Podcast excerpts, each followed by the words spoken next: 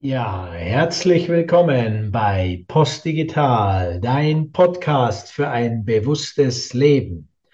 Und heute habe ich einen Hinweis mitgebracht auf eine sehr interessante Konferenz, und zwar die Konferenz für Verantwortungseigentum am 5. und 6. September in Berlin. Also 5. 6. September 2022 in zwei Wochen in Berlin.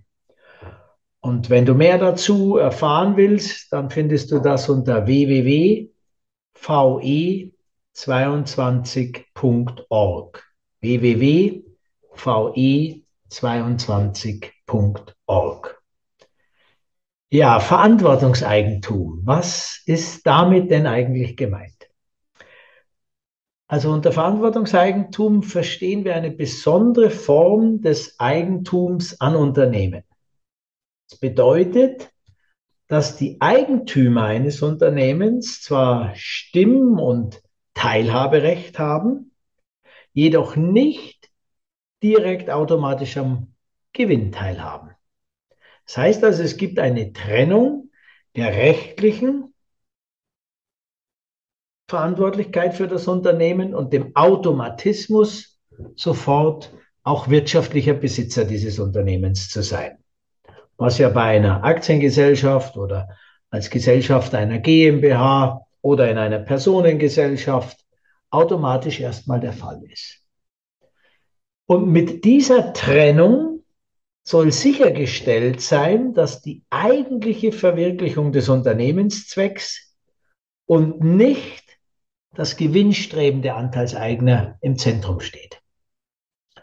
Und diese Bewegung des sich selbst gehörenden Unternehmens, wie man so schön auch nennen kann, hat so ab 2012, 2015 in der Purpose Stiftung oder in der Purpose Bewegung begonnen.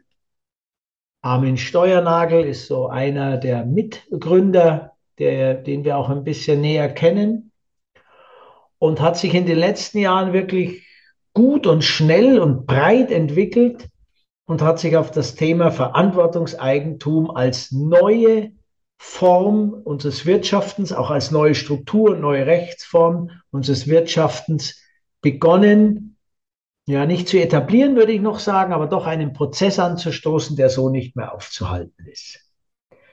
Diese Art und Weise soll also vor allem der Sinn eines Unternehmens und der Zweck eines Unternehmens im Mittelpunkt stehen. Also du willst als Mensch dich einbringen, du willst aktiv werden, du entscheidest vielleicht irgendwann mal in einem gewissen Zeitpunkt eben unternehmerisch, als Unternehmender aktiv zu werden. Und wenn du das heute tust, in fast allen Ländern, aber ich rede jetzt vor allem von Deutschland, dann bist du eigentlich an eine der klassischen Rechtsformen gekoppelt. Und das bedeutet, du wirst immer automatisch ähm, zum Gewinnanteilseigner. Und das macht ja was mit dir. Das macht was mit dir, das macht was mit dem Unternehmen, das macht mit der Augenhöhe des Unternehmens was, das macht was mit den Mitarbeitenden und so weiter und so fort. Und mit dem Verantwortungseigentum werden Entscheidungen von den Leuten getroffen, die innerlich eng und tief verbunden sind mit dem Unternehmen und nicht in irgendeiner Form von fernen Investoren, die einfach fremd rein investieren in das Unternehmen und somit eigentlich nur am Kapitalinteresse beteiligt sind. Aktuell haben wir so in etwa 200 Unternehmen, die sich dem Titel Verantwortungseigentum orientiert zuordnen lassen in Deutschland und circa 1,2 Millionen Mitarbeiter sind da zuordnenbar. Da sind auch so Namen genannt wie zum Beispiel Bosch oder Zeiss oder ZF Friedrichshafen. Da muss man vielleicht dazu ergänzen noch, dass natürlich die Frage, was unter Verantwortungseigentum genau zu verstehen ist, das ist noch kein juristisches Rechtsinstitut für sich. Also das ist noch keine juristische Rechtsform für sich. Und im Moment müssen wir, wenn wir von Verantwortungseigentum sprechen, noch mit ähm, rechtlichen Hilfskonstrukten arbeiten. Kommen dann gleich nochmal drauf zurück. Und das sind, es ist in der Regel dann so, dass das Unternehmen sind, die in den Besitz eine, einer gemeinnützigen Stiftung kommen. um den Aspekt der zweckgebundenen Mittelverwendung sicherstellen zu können. Und um jetzt eine Ewigkeitsgarantie zu haben, also die zweckgebundene Mittelverwendung gemeinnütziger Stiftungen ist nicht für die Ewigkeit juristisch angelegt, sondern immer nur für einen Zeitraum, braucht es nochmal ein zweites Konstrukt, wie so eine Doppel, wie ein Doppelstiftungsmodell oder ein Veto-Anteilsmodell. Das könnt ihr mal googeln, was darunter zu verstehen ist. Doppelstiftungsmodell, Veto-Anteilsmodell. Also das heißt, wir haben noch keinen einfachen Zugang zu dieser Form des Verantwortungseigentums in der juristischen äh, Struktur und in der Rechtsform abgebildet. Und das erschwert natürlich äh, sowohl die Zuordnung, welches Unternehmen kann man jetzt da wirklich genau darunter verstehen, als auch die Ausbreitung. Nichtsdestotrotz sind eben jenseits der genannten Unternehmen wie Zeiss, Bosch, ZF Friedrichshafen, so bekannte und große Unternehmen wie Mahle mit dabei, sehr bekannt Alnatura, ähm, Ecosia, die alternative Suchmaschinenfirma, die die wirkliche Alternative zu Google auch darstellt, oder Wala, der ganz interessante äh, Hersteller von Naturprodukten, aber auch etwas kleinere durchaus auch schon bekanntere Firmen wie Waschbär, Sonnet, Soul Bottles, Pharmahersteller Völkel, Elobau und so weiter und so fort.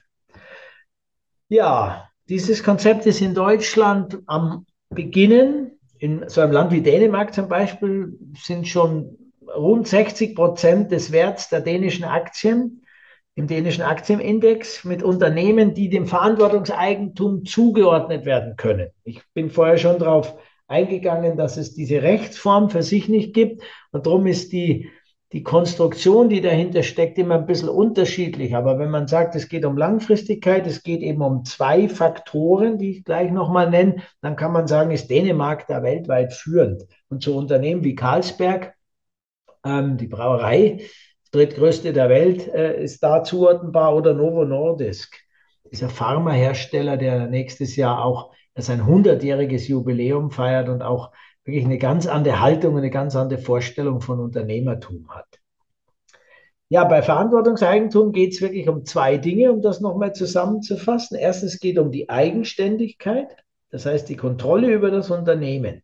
Die Mehrheit der Stimmrechte bleibt immer in den Händen von den Menschen, die mit dem Unternehmen innerlich verbunden sind und die die Werte des Unternehmens in einer langfristigen Entwicklung und in diesem Geiste weitertragen. Es gibt keine automatische Vererbung, also das heißt, das Unternehmen wird nicht automatisch in die Familie oder in die bisherigen Gesellschafterfamilien weitervererbt. Und somit kann das Unternehmen nicht mehr als Spekulationsgut gehandelt werden. Weder an der Börse noch auf anderen Verkaufsmärkten, noch für Investoren, noch für Fonds etc. Es bleibt in der Wertefamilie, würde man sagen, in einem erweiterten Familienbegriff im Geiste derer, die diese Idee in die Welt bringen wollen. Und es gibt den sogenannten Asset Lock, also eine Vermögenssperre. Das heißt, die Gewinne werden nicht mehr zum Selbstzweck, sondern sie sind das wirkliche, der wirkliche Mittel, das wirkliche Mittel zum Zweck. Ja? Gewinne werden gemacht von Verantwortungseigentumsunternehmen, um sie dann ernsthaft zu reinvestieren, dass das Unternehmensvermögen dadurch weitgehend für die Unternehmensentwicklung freigehalten wird, für Innovationen, für immer vor, vor dem Purpose, vor der Zweckfrage, wozu dient dieses Unternehmen eigentlich in dieser jetzigen Zeit, in den jetzigen Herausforderungen und haben wir finanzielle und sonstige Ressourcen zur Verfügung, um diesen Zweck erfüllen zu können. Manches wird gemeinnützig gespendet. Verantwortungsunternehmen sind oft sehr starke Philanthropen auch. Und sie sind eben Verantwortungseigentümer und nicht Vermögenseigentümer. Damit sind sie auf dem, was wir an unserem Modell der sieben Bewusstseinsstufen, ich habe es in dem ähm, Videoimpuls ja mal deutlicher erläutert, unser Modell der sieben Bewusstseinsstufen, auf jeden Fall auf der Bewusstseinsstufe 6 angesiedelt. Und die potenzielle Rechtsform, die daraus gegründet werden soll, ist dann auch auf einer anderen Bewusstseinsstufe angesiedelt, als heutzutage oft, äh, in der Regel Rechtsformen angesiedelt sind. Normale Unternehmensstrukturen sind auf der vierten Bewusstseinsstufe angesiedelt. Die schaffen Recht und Ordnung eben, Verlässlichkeit, Zuständigkeit. Wir haben aber eine Welt, die viel komplexer geworden ist, die Kooperation unterstützen muss, die Nachhaltigkeit unterstützen muss, die Sinn und soziales Engagement unterstützen muss. Und das beginnt ab der sechsten Bewusstseinsstufe der Kooperativen. Und letztendlich ist dieses Konstrukt des Verantwortungseigentums auf eine integrale Rechtsform ja, das hängt natürlich von der Haltung der Akteure zusammen, dessen Bewusstsein, deren Bewusstsein und deren Fähigkeit und Bereitschaft auf der integralen Ebene denken, sprechen, fühlen und handeln zu können und auch unternehmerisch handeln zu können. Aber die Grundstruktur ist auf der siebten, auf der integralen Bewusstseinsstufe und ist damit wirklich eine, ein richtiger Game Changer wie wir wirtschaften können, was Unternehmertum heißt und wie vor allem die Idee sozialeren, aber nicht nur sozialeren, sondern integraleren, ganzheitlichen Unternehmertums in eine Form gegossen wird, dass es für viele, viele und immer mehr Unternehmen interessant wird. Und die Veranstaltung eben am 5. 6. September in Berlin hat mehrere Dutzend äh, Unternehmer vor Ort, hat Wissenschaftler vor Ort, ist wirklich eine Community von, ja, mit den Workshops, die da angeboten werden, ich denke fast 60, 80 teilnehmenden Anbieterinnen, ja. Und dort ist wirklich eine Austauschplattform geschaffen für diese Idee des Verantwortungseigentums, dass sich Unternehmen selbst gehören und keine Gewinnoptimierungsmaschinerie für ein paar wenige nur noch sind. Und wenn wir diese Rechtsform uns nochmal anschauen, dann ist das natürlich klar zu unterscheiden, ähm, dass diese eigene Rechtsform, die dort gegründet werden soll, automatisch eine Vermögenssperre für Privatvermögennutzung eingebaut wird und damit wirkliches Verantwortungseigentum erreicht werden kann. Im Moment ist das sehr kompliziert mit ein paar verschachtelten Rechtsformen nur machbar. Ja, und ähm, wenn wir jetzt mal gucken, dann ist es natürlich vorstellbar, dass wir mit so einer Rechtsform und so einer geistigen Haltung wirklich ein ganz neues Wirtschaftsmodell auch entwickeln können. Und in dem Kontext kommt mir der französische Ökonom Thomas Piketty äh, gerade noch in den Sinn, der ja so ein bisschen der, der New Star, der Rockstar der Ökonomie ist. Der hat ja in seinem Weltbestseller das Kapital im 21. Jahrhundert sehr deutlich aufgezeigt, wo der Kapitalismus nach, ja, das könnte man jetzt mal sagen, 150 Jahren oder vielleicht 250 Jahren, je nachdem, wo man den Beginn setzt, die soziale Ungleichheit massiv verschärft und gegen all die äh, Narrative, die uns immer erzählt werden, dass äh, Marktwirtschaft für sich genommen ausgleichend ist und so weiter und so fort, eben empirisch auch sehr quantitativ nachweist, dass das nicht stimmt, vor allem nicht stimmt bei ganz extrem ähm, gewinnorientierten Unternehmen. Also es gilt vor allem nicht für Unternehmen, deren äh, Besitzer Milliardäre geworden sind. Es gibt keinerlei Korrelation, dass Milliardärsunternehmen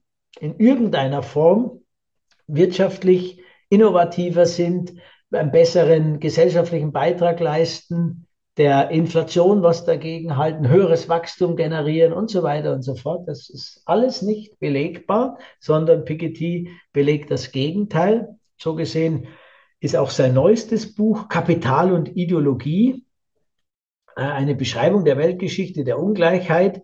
Dort zeigt er eben sehr deutlich auf, dass wir eine ganz neue Form des Wirtschaftens brauchen und mit gewissen Grundannahmen und Narrativen ähm, nicht mehr weiterkommen, weil sie in die Sackgasse laufen. Und er setzt dann auch radikale äh, Forderungen und Empfehlungen. Er empfiehlt, dass Milliardäre und Spitzenverdiener, weiß ich nicht, auf wie viel Millionen äh, Jahresgehalt, sollen bis zu 90 Prozent äh, steuern und 90 Prozent ihres äh, Vermögens und Einkommens abgeben. Ja? Weil er eben nachweisen kann, dass es keine Re Re Korrelation zwischen Engagement, Leistung und Erfolg und gesellschaftlichen Erfolg gibt, ab einer gewissen Menge, und das gilt auf jeden Fall für Milliardäre, gilt aber auch schon ab äh, sehr, sehr hohen Millionen äh, Einkommen und Vermögen. 90 Prozent. Ja, und das passt wieder korrelativ sehr gut zu dem, zu der Bewegung, der von jungen, äh, superreichen Milliardären kommt, die eben auch äh, eine, eine Forderung selbst aufstellen, 80 bis 90 Prozent besteuert zu werden, was Vermögen betrifft. Weil wir natürlich, da gibt es wiederum Zahlen dazu, in den letzten 30, äh, 40 Jahren, vor allem nach dem Zweiten Weltkrieg, eine komplette Ungleichheit geschaffen haben. Dadurch, dass über Generation und Generation und Generation Vermögen, Vermögen, Vermögen, Besitz weiter vererbt wurde. Und damit völlig ungleiche Startbedingungen sind, das wisst ihr, habe ich euch auch schon ein paar Mal gesagt, 60 Prozent Erben in Deutschland, 40 Prozent werden nichts erben und von den 60 Prozent war vor Corona das durchschnittliche Erbe etwa 330.000 Euro. Und das äh, korreliert also mit allem Besitz, gell, Aktien und Immobilienwerte und so weiter und so fort. Und das korreliert natürlich von welchen die 500 Euro äh, erben und von denen die 5 Milliarden erben. Das ist so etwa die Spannbreite. Und damit haben wir keinerlei faire Ausgangslage mehr. Und die Grundannahme, dass Marktwirtschaft ein faires Prinzip ist, wird schon von der Prämisse an eigentlich durchbrochen und gilt damit nicht mehr. Also da brauchen wir ganz neue Ansätze. Piketty zum Beispiel, was mir gerade noch einfällt, empfiehlt unter anderem, dass jeder Bürger, und das korreliert jetzt mit diesen Erbthematiken, ab dem 5, mit dem 25. Lebensjahr 120.000 Euro äh, vom Staat erhält. Und ähm, vermutlich, das kann, weiß ich jetzt nicht mehr genau, wie er es genau weitergedacht hat, würde das idealerweise natürlich ähm, äh, nicht für die gelten, die eh schon sehr, sehr viel haben, beziehungsweise würde dann erst für alle gelten, wenn wirklich die 90 Prozent Vermögens- und Einkommensbesteuerung stattgefunden hat. Ja. Also ihr Lieben, das wollte ich euch kurz mal das Thema etwas nahe bringen, Verantwortungseigentum.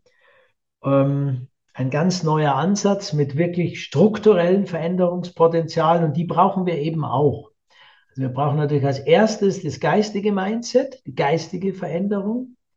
Da versuchen wir ja mitzuhelfen bei Postdigital. Dann brauchen wir natürlich die Haltung, die sich ändern muss. Ja, aus dem Geist folgt dann die Haltung, mit der ich gehe. Dann die Handlungen, die sich ändern. Und dann stößt aber die Handlung auf eine reale Welt, die ganz viel strukturelle Dinge fördert, die das alte, äh, sage ich jetzt mal, und das bestehende äh, Wirtschaften und, und äh, Gesellschaften unterstützt und es sehr schwer macht, ganz neue Dinge reinzubringen. Und dafür brauchen, brauchen wir veränderte Strukturen äh, und, und Rechtsformen auch. Und Verantwortungseigentum ist so eine. In diesem Sinne, ich wünsche euch eine gute Zeit. Kommt gerne bei dem Thema auf uns zu. Wir sind auch da vernetzt mit den Akteuren und ähm, bringt euch ein. Also ihr seid, ihr wie wir alle, wir sind auf der Welt, um unser Bestes zu geben. Wir sind auf der Welt, um eine spezielle Aufgabe wirklich zum Glanz zu bringen, zum Strahlen zu bringen. Und wenn dieses Tun oder Handeln was mit Unternehmertum zu tun hat, und du der Welt, wenn man so willst, mit diesen deinen unternehmerischen Fähigkeiten zur Verfügung stehen kannst, dann ist das Verantwortungseigentum, Unternehmen, die sich selbst gehören, einer der interessantesten Aktivitäten, die gerade stattfinden. In diesem Sinne, heiter weiter. Euer Andreas, dein Andreas von Post Digital.